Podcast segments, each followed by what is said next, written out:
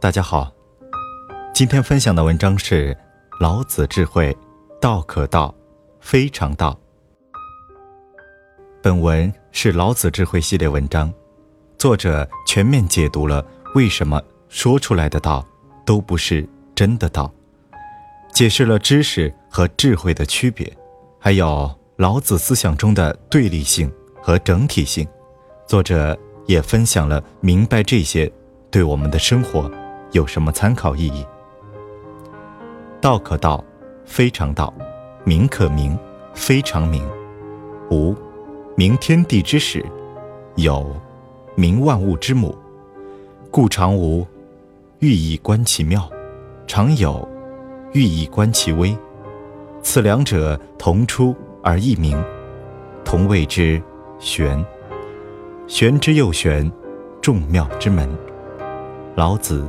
第一章，翻译过来就是：可以用言语表达的道，就不是常道；可以用文字表达的名，就不是常名。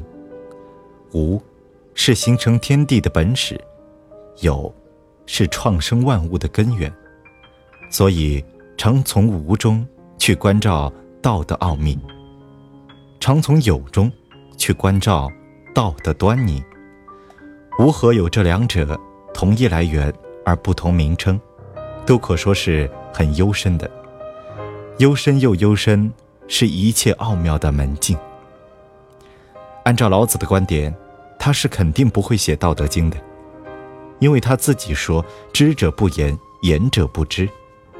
但在他要去准备隐居的时候，被一个守卫拦住，说：“你智慧那么多，如果你不写点东西留下来。”就不让走，这下好玩了。老子如果写了，就说明自己的不知道；不写吧，还不让他离开。于是老子琢磨了一下，开篇提笔写下了六个大字：“道可道，非常道。”意思就是说，能讲出来的道，也不是什么真正的道。接下来的文字，肯定也不是真正的道。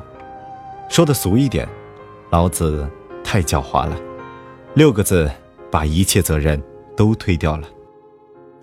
老子是得道之人，应该不会耍小伎俩来忽悠世人，他一定是在想办法把他的一些智慧表达出来。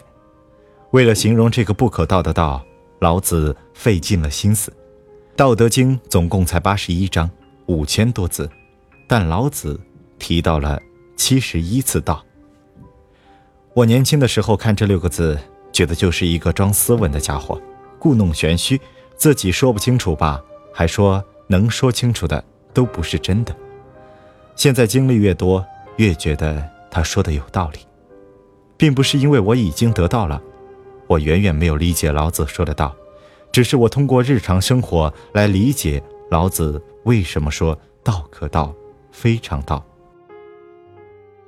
我们经常说，就是那个意思，只可意会，不可言传。陶渊明说：“此中有真意，欲辨已忘言。”这是显而易见的例子吧？再看一个更具体的，让我们去给一个从来没有谈过恋爱的人描述恋爱时的感觉，我们该如何描述呢？心跳加速，面红耳赤，日思夜想，说几个词就没法说了。但这些词都不能描述出谈恋爱的感觉，听的人还以为是大人尿床被发现后的感觉。谈恋爱呢还有点高深，咱们就说一片树叶好了。给我们一片普通的树叶，详细的描述一下它的所有特点，告诉一个从来没有见过树叶的人，我可以保证，无论我们的语言或文字如何丰富，这些描述。都是不准确的，对方也不可能明白。我们说叶子是椭圆形的，对方问什么是椭圆形啊？我们说叶子上有纹路，对方问什么是纹路？我们说叶子厚一毫米，对方问什么是一毫米？还可以想象，我们像一个从来没有见过花的盲人，介绍花是什么样子，有多美。盲人问你。什么是美？我们说就是好看呢。盲人问：“什么是好看？”奥修在解释这个概念的时候，举的例子是让盲人去了解光，我觉得太残忍了，对盲人残忍，对解释的人也残忍。语言是贫瘠的，比我们想象中的贫瘠得多，连一片叶子都描述不清楚，还能描述清楚道吗？有人说，我们平时是可以描述清楚叶子的，那是因为我们自己也见过叶子。很容易就理解了，但我们都没有悟道啊，也不可能了解真正的道。像一个从来没有了解过某个事物的人来解释某个事物，是不可能准确的。知识和智慧有区别，知识是可以学习的，我们知道一加一等于二，教给小孩子，小孩子五分钟就学会了。爱因斯坦发现相对论。写到书里，很多人就知道了，而智慧，只能靠我们自己去体会。坦丁说：“走自己的路，让别人去说吧。”我们年轻的时候呢，拿这句话来追妹子，过了几十年，或许我们才有点懂了这句话意味着什么。前两天看杨绛的百岁感言，或许杨绛先生才是明白了。我们曾如此渴望命运的波澜，到最后才发现，人生最曼妙的风景，竟是内心的淡定与从容。我们曾如此期盼外界的认可，到最后才知道，世界是自己的，与他人毫无关系。智慧说得出来吗？有很多很有智慧的语言，一个小学生也可以抄一句话。啊，生活就是一场经历，没有对错，没有目的，但他只抄了一句有智慧的话。我写文章，同样一句话，有的人看了觉得太对了，然后大发感慨；有的人看了说，又他妈的发心灵鸡汤。为什么？因为智慧不是说出来的，是感悟出来的，那种感觉只能体会，无法表达。如何感悟智慧，我没法教。首先，我也没有啥智慧；其次，我要是真的教了别人，教的一定不是智慧，因为智慧没法教。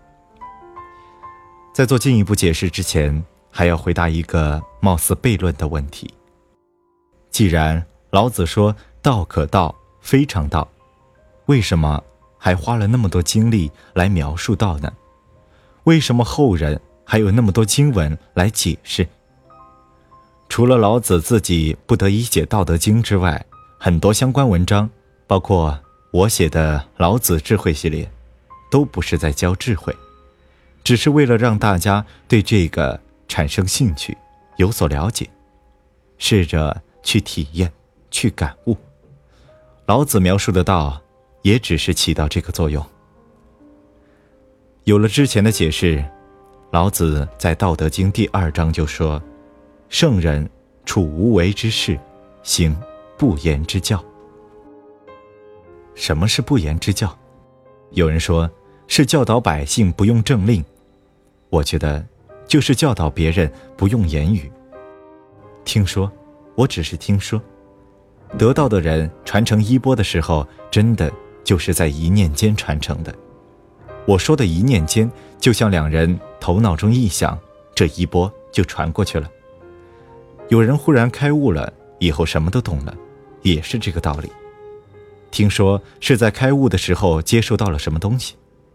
当然，唯物主义者会说，这怎么可能呢？没有秘籍，没有学习，没有背诵，没有考试，怎么可能都知道呢？其实我也不信，就像古代的人不可能相信有收音机一样。我最近有一个感觉，如果把整个浩瀚的宇宙当成一棵大树的话，我们现在的科学就是树上的一片叶子而已，或许还不是叶子，只是叶子上的某一条纹路。当我们只看到一条叶子的纹路时，我们就去否定还有其他叶子、其他树枝的存在，实在有些荒谬。老子倡导不言之教，因为一旦说出来就不对了，看上去也有点荒谬。我来试着解释一下：我们知道了美，喜欢美，也就会知道丑，厌恶丑；我们知道了善良，喜欢善良，也就会知道邪恶，厌恶邪恶。我们知道了快乐，喜欢快乐，就会知道痛苦，厌恶痛苦。